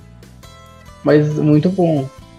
Tanto que eles refizeram esse essa luta do Diaboromon com, com o Omegamon lá no jogo do PSP. Tanto que foi marcante ali. Porque até então, lá no Digimon 2, eles citam o filme, então o filme é canônico. Eles citam como a primeira devolução de DNA. Então foi basicamente onde surgiu ali, assim, né, a Jogress para eles. E depois tem o Diaboromon Strikes Back, que é a continuação da história do Diaboromon. O Diaboromon nesse filme ele começa a mandar uns. Eu esqueci o nome da, da forma pequena dele. Antes do Keramon, a forma juvenil dele, né? Bebê, pra internet, e esses começam a invadir os celulares, tudo que tinha acesso à internet começava a receber esses Digimon. E na internet eles conseguiram ver que o Jaboromon estava fazendo isso. Aí ele vai, o Matt e o Tai lá com o Omegamon tentar lutar. Aí tem toda uma briga e o Jaboromon se finge de morto até então, mandando os Digimons juvenis ali pro mundo real. Esses Digimons juvenis se juntam e formam um ovo gigante da onde sai o Armageddon, que é um Digimon assim bem assim legal, que é a última evolução do Diaboromon, que é um Digimon que conseguiu vencer o Omegamon. Foi um filme assim que eles, eu acho que eles quiseram fazer para vender é, figure, né, figure action de um do Omegamon e principalmente da fusão do Imperial Dramon com o, o Megamon, que foi o Imperador Dramon Paladino Mold. Que é uma coisa bem legal que eles colocaram o pessoal do 2 para lutar junto com o Jaboromon. Que até então, lá no filme aqui do Ocidente, eles fizeram uma linha toda torta que o pessoal do 2 só participou enviando e-mail de, de animação, assim, pro Tai, pro Greymon, etc. Quem viu o filme lembra disso. Eles mostram Yoli criança. Mas enfim, só adiantando para não ficar grande demais. O Jabromon Strike Back, então, é a continuação do jogo de guerra. Enquanto o jogo de guerra não tem nada a ver com o episódio zero, que é mostrado naquele filme. Eu queria comentar que esses. Eu acho que esses três primeiros, não tenho certeza desse terceiro, mas acho. Mas o estilo pelo estilo, acho que sim. Eles são todos feitos pelo Namoro Hosoda, que é um, um diretor muito foda de, de, animes. Ele fez Tem, inclusive tem vários no Netflix, ele tem, é, fez o Rapaz e o Monstro, Crianças Lobo, a, a Menina que Conquistou o Tempo, e ele tem um, um estilo estético narrativo. Oi? Samurai Champloo também ele fez. É assim, ele tem um estilo eh, visual e narrativo muito peculiar. E no Digimon Adventure ele dirigiu o episódio que o, que o Tai volta pra Terra por um tempo e encontra com a Hikari, com a Kari lá, né? Pode ver que todo, todo o negócio dele tem sempre. Até um pouco de Evangelion também, que é daquele negócio do. O, mostrar um. É, mostrar a solidão, o nada, com grilo e um, um dia de sol ensolarado, com, com um grilo fazendo barulho. É, é, assim, é umas coisas bem peculiares que se você assistir, você sabe, ah, esse, esse anime é desse cara. Nesse episódio da cara, inclusive, tem esses elementos. É, é muito interessante isso. Os caras foda, assim, envolvidos com Digimon. Só é, para não esquecer, aqui no Ocidente, junto com essa bagunça né, que a gente teve ali do episódio zero, junto com o Wargame, eles colocaram ali uma historinha com os personagens do Digimon 2. Que foi com. onde eles colocaram o Willis, que tinha o Terriermon e o Cocomon, que eram Digimons gêmeos. Que o Cocomon foi contaminado pelo vírus, que aqui eles colocaram que era o vírus que estava no Diaboromon. Era meio que uma bagunça. Mas esse filme, o principal, o que destruiu ele aqui no Ocidente foi que ele foi muito, muito cortado. Eles reduziram muito. Porque os protagonistas do Digimon 1, eles estavam sendo capturados pelo Digimon maligno, né? Lá o principal, apagavam eles da, da história. Ninguém mais estava lembrando deles lá. E o que deixa assim meio que mórbido foi porque de, mesmo depois que eles venceram o Digimon vilão, não mostrou nada. Não mostrou se o pessoal voltou, ninguém comentou mais nada, então ficou como mortos. Deram eles como mortos no filme. Deu impressão, dá essa impressão. Que eles qual, eram. Qual? No Digimon. Eu não lembro o nome dele, mas foi o. Ele tá entre os filmes aqui no ocidente junto. Tá. Ah, é o que tá. vai. Que aparece o Magnamon e o Rapidimon Dourado contra o Querubimon das Trevas. Sei, sei. Então naquilo lá, no, lá no Japão, eles que é completo, né? Eles passaram completo tem algumas cenas aonde o Digimon maligno estava capturando os protagonistas, para não ter o problema de ser derrotado, né, no caso. E não dava assim, não teve uma conclusão para ele. Então todo mundo ficou sem entender aquele essa parte do filme. Lá dava para entender melhor porque o filme estava completo, enquanto aqui no Ocidente você nem via isso. E para finalizar essa parte, alguém quer completar, complementar mais?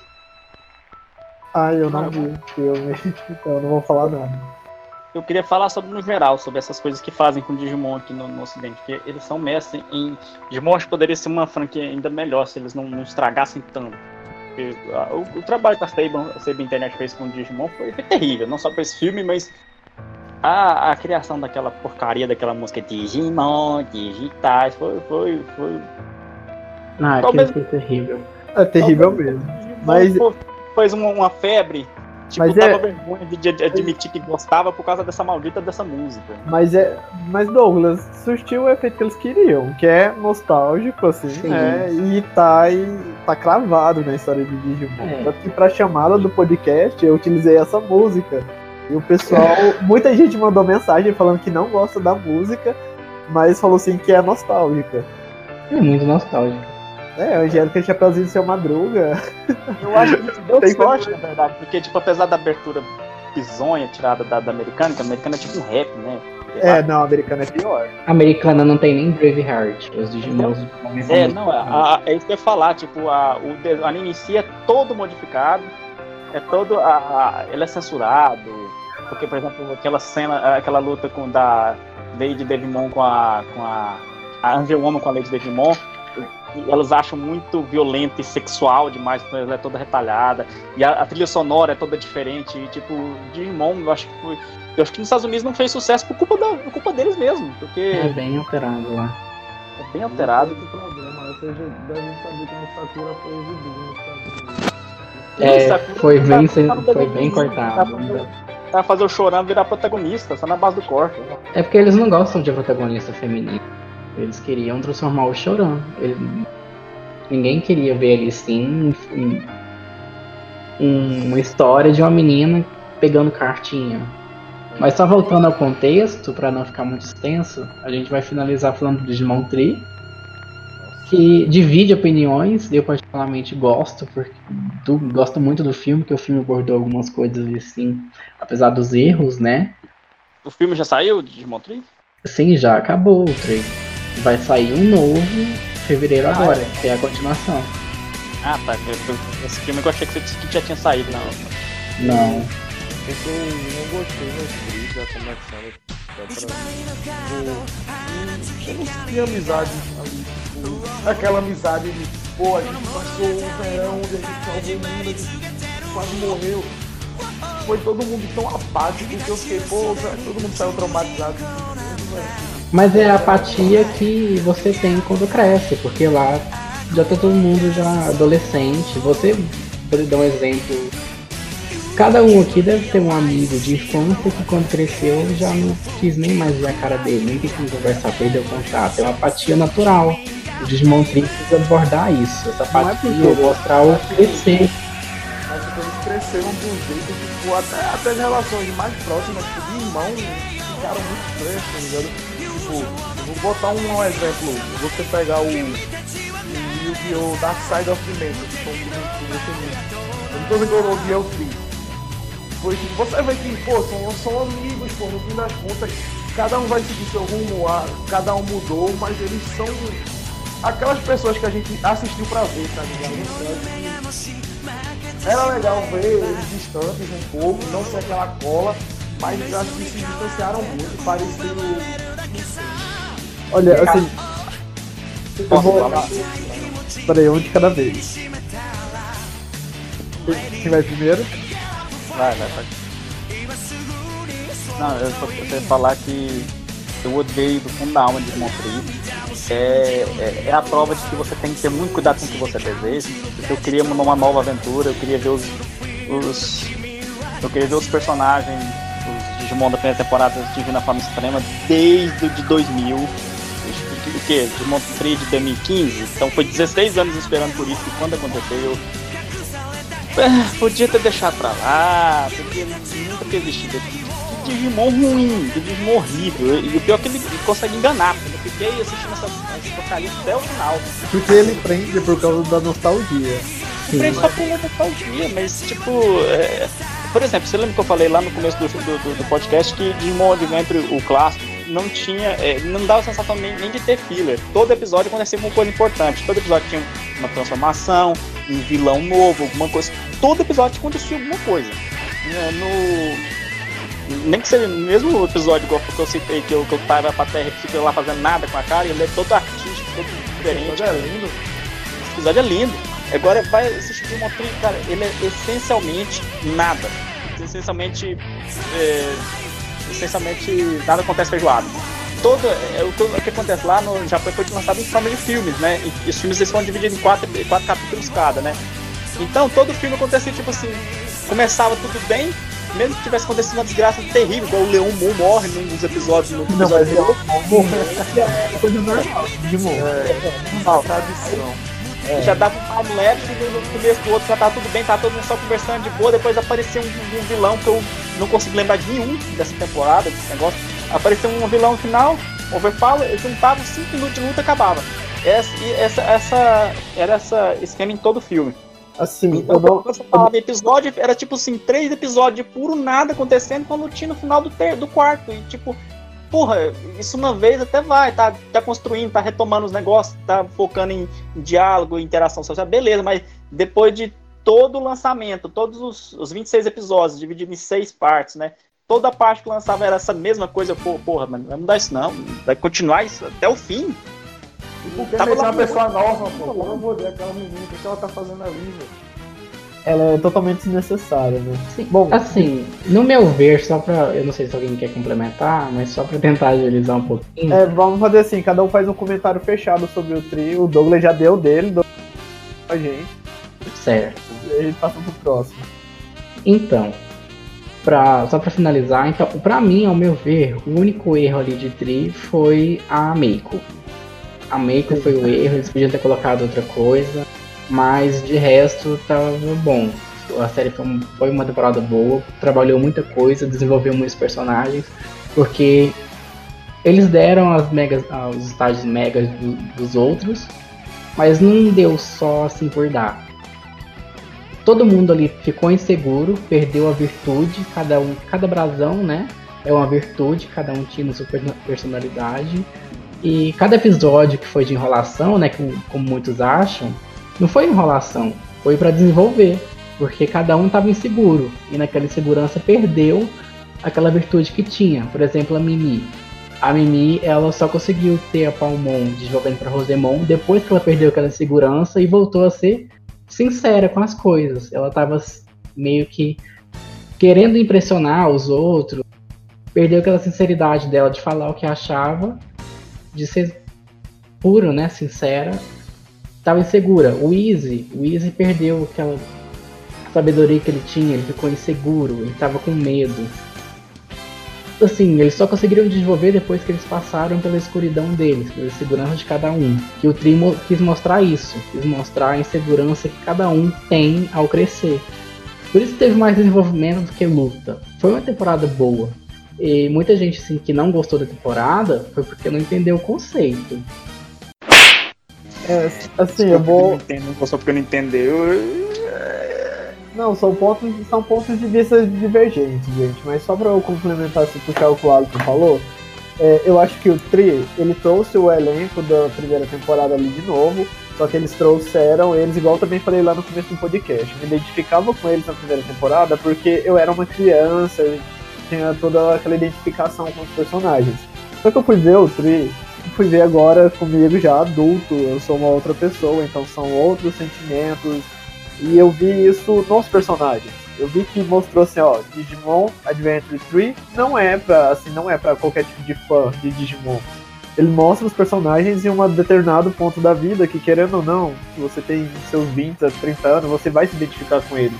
São é, momentos e situações reais. Então, por isso que às vezes ele não tem tanta luta, tem mais diálogo, umas partes mais calmas, mas é para construir essa relação que eles estão montando, igual o Alfie falou. Mas só para fazer uma adendo aqui, antes de eu terminar a minha parte, eu consegui me emocionar no trip, mas muita parte foi culpa da nostalgia, igual a parte que o Patamon tá aí. Tem... eu chorei, eu chorei com o Patamon. É, eu falei assim, pronto, é isso, é isso que vocês queriam? Toma, eu chorei. Eles conseguiram... sacrificando, né? Sim, sim. A evolução deles é muito bem feita, assim. O momento da evolução deles é algo que, para quem assistiu a primeira temporada lá em 2000, não adianta. Você é tocado, você é envolvido por aquilo. Ok, isso aí é positivo no tri. A Mei Mei, a dona da Mei nome, elas foram desnecessárias na trama, então nem vou comentar. Mas a trama em si, o roteiro central da história, não é lá essas coisas mas o que valeu no Tri foi a relação entre os personagens. Então eu acho que assim, são. Aqui nós estamos discutindo pontos de vista diferentes, então cada um tem a sua leitura da obra, por isso que é um podcast, não é pra ter debate. Mas, Rafael, o que você acha do Tri? Bom, primeiro que aquela menina ela tem mais tempo de tela do que o Joey nos dois primeiros filmes. Isso me deixou muito puto, velho. Porque o Joey era tipo era sensacional você saber que ele era o mais velho e parecia que ele tava nem aí pra isso, sendo que, pô, eu era o, o, o paizão da turma, tá ligado? E isso teve aquele ponto que eu falei de, das relações, apesar de eu entender o ponto que vai chegar uma hora da sua vida que os amigos não vão mais sendo tão amigos assim, porque, cada, porque a vida segue. Eu, eu achei muito apático todo mundo, de uma certa maneira. É, Parece que chegou um ponto que parece que eles estavam mais preocupados com tipo, os Digimons por eles irem embora pelo fato de alguém vai embora do que pelo que eles fizeram em si, tá ligado? Tipo, pô, não quero. Porque, sei lá, não sei nem o que eu tô falando, pra ser sincero. Eu, eu fiquei incomodado com a frieza, achei tudo tão, tão frio, tão. Faltou aquelas, aquelas cenas legais do Tai e o mestre trocando soco, tipo, aquela emoção Digimon. Tipo, eu gosto dessa criança porque ela é isso, ela é aquilo, eles se chocam, eles têm personalidade, ficou muito slice of life pra mim. Sim, eu acho que também faltou. Eu acho que assim, que a gente que viu Digimon Tree, quando foi anunciado, pensou assim, pronto, vai ser a continuação disso, a gente criou muita expectativa como fanbase. Quando a gente viu não era aquilo que a gente estava esperando, mas foi a proposta que eles quiseram entregar. Eu também particularmente eu senti falta da relação entre eles, porque querendo ou não, eles passaram muita coisa junta e eu acho assim que eles deveriam ter. Mas também entendo porque eles não fizeram. É algo complicado isso. É, tem, tem os dois pontos, tipo, não dá pra ser. Eu, tipo, eu não assisti esperando ver eles correndo na mata com o Digimon na frente evoluindo. Mas, tipo, era legal saber que eles se apoiavam e que até quando a situação apertou, que eles voltaram pro Digimundo, eles não estavam mais aquela coisa, não sei. Porque ficou, ficou parecendo que eles. Sei lá, velho. Não sei o que eu tô falando. Nossa, próximo eu tô triste, triste, me magoou demais. Então, mês que vem a gente tem a estreia da continuação do Tree, né? Pra encerrar tudo. Que eu acho que vai dividir ainda mais as opiniões, dependendo de como eles trabalharem porque ali vai ser a despedida, né, dos Digis escolhidos com os Digimons. Porque a partir do momento em que eles vão crescer, eles não vão ter mais contato com o Digimon. É, isso é muito pesado, assim, né? Mas alguém quer descrever o trailer?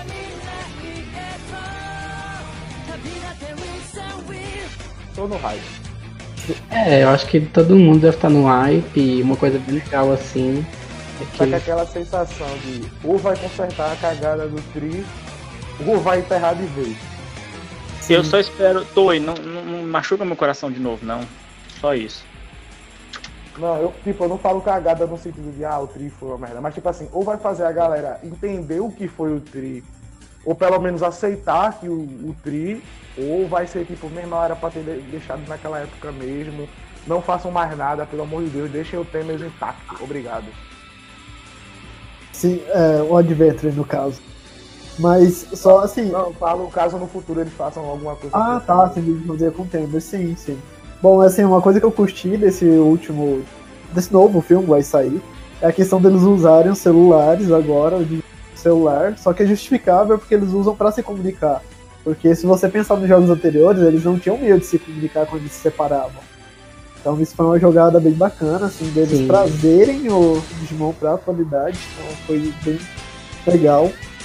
E no trailer, assim, só o trailer já me senti tocado. Agora eu, o Healer, falando, eu me senti tocado porque eu senti o um impacto. Porque no trailer fala assim, olha, tá na hora de vocês crescerem. Eu lembrei, assim, veio na minha cabeça o Healer de 6 anos, assim, assistindo TV Globinho, vendo Digimon Adventure. E vendo tudo que Digimon passou, tudo que eu passei. E não sei, teve um impacto muito grande em mim ver esse trailer. Eu acho que eu vou chorar muito assistindo esse filme, porque vai ser a despedida, né? É, esse filme vai ser a despedida. Vai ser um tapa na cara. Tipo, do Adventure, que cresceu é, com todo mundo. E é tipo assim. Eu quero confesso, viu? Eu quero muito. É. Eu mereço, todos merecem. merecem.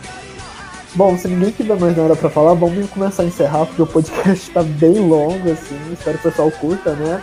Mas, Douglas, considerações finais e já se despeça. Ah, não, eu só, só espero esse mesmo, que a, que a Toei não. não, Próximo, não meu coração de novo. Eu espero que o Digimon o filme agora seja melhor do que o Tri, porque o Tri me chateou bastante. Então é isso. É isso. Eu gosto muito de Digimon, eu gosto do Adventure, do Temers, são meus preferidos. A série tem muito altos e baixos, mas altos e baixos. Ok, bom, Rafael, muito obrigado por ter participado aí do podcast. Muito que você entrou um pouco assim. Foi mal, foi mal. Não, mas que isso. Muito obrigado pela ajuda aí. É, se despeça do pessoal, se quiser dar um recado, mandar algum abraço. É, valeu galera, obrigado pelo convite, obrigado a todo mundo podcast, foi muito massa, eu nunca participei de nenhum. É, queria dizer que Temer é um clássico e daqui a 20 anos vai ter a mesma importância que a Kira. E é isso, amo Temer, Deus abençoe todos os fãs que desligam da nostalgia e admito pra si mesmo que o Temer é uma obra-prima criada. É Arrasou, eu acho. Bom, só pra finalizar, Eu, é, foi muito bom participar desse primeiro podcast, principalmente do assunto que eu gosto muito. E espero que no próximo filme faça todo mundo chorar muito. E não pode achar ruim se eles colocarem Matrix Evolution do Tai e do Matt desenvolvendo com algum com o Gabumon. Porque pelo trailer parece que vai ser uma Matrix Evolution ou vai ser o, o Predator Garurumon e o Blitzgreymon pra fazer um Omegamon novo pra vender brinquedo. Isso é. Não pode achar ruim. Então é isso. Muito obrigado pela atenção de todos aí. Eu espero que gostem do assunto do podcast. E é isso. Ok, então. Então é isso, pessoal. Vamos começar vamos encerrar agora o podcast. Espero que vocês tenham gostado desse nosso bate-papo. Eu não sei quanto tempo deu, mas eu acho que ele passou de uma hora. Então, é, peço que vocês compartilhem esse podcast com seus amigos, no boca a boca mesmo. Vocês é, sigam o Otageek nas redes sociais, que vocês acessem o nosso site. Todo dia lá tem uma matéria nova, assim, bacana, conteúdo original para vocês conferirem. É, e se até eu postar esse podcast, o site dele não estiver no ar, eu quero que vocês saibam que hoje a plataforma dele ficou offline o dia inteiro, então não tive tempo de terminar. Agora eu vou tentar terminar ele. Mas é isso. Fiquem ligados no Otageek e até a próxima.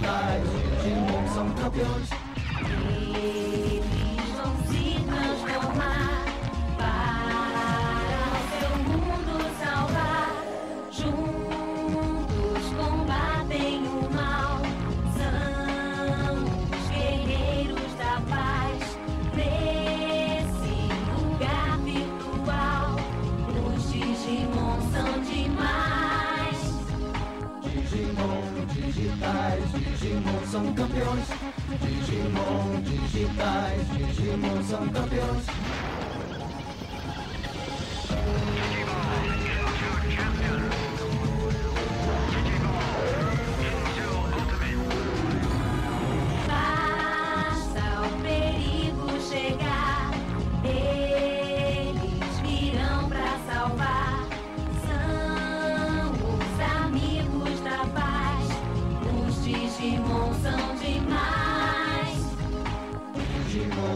Digimon são campeões. Digimon digitais, Digimon são campeões. Digimon digitais, Digimon.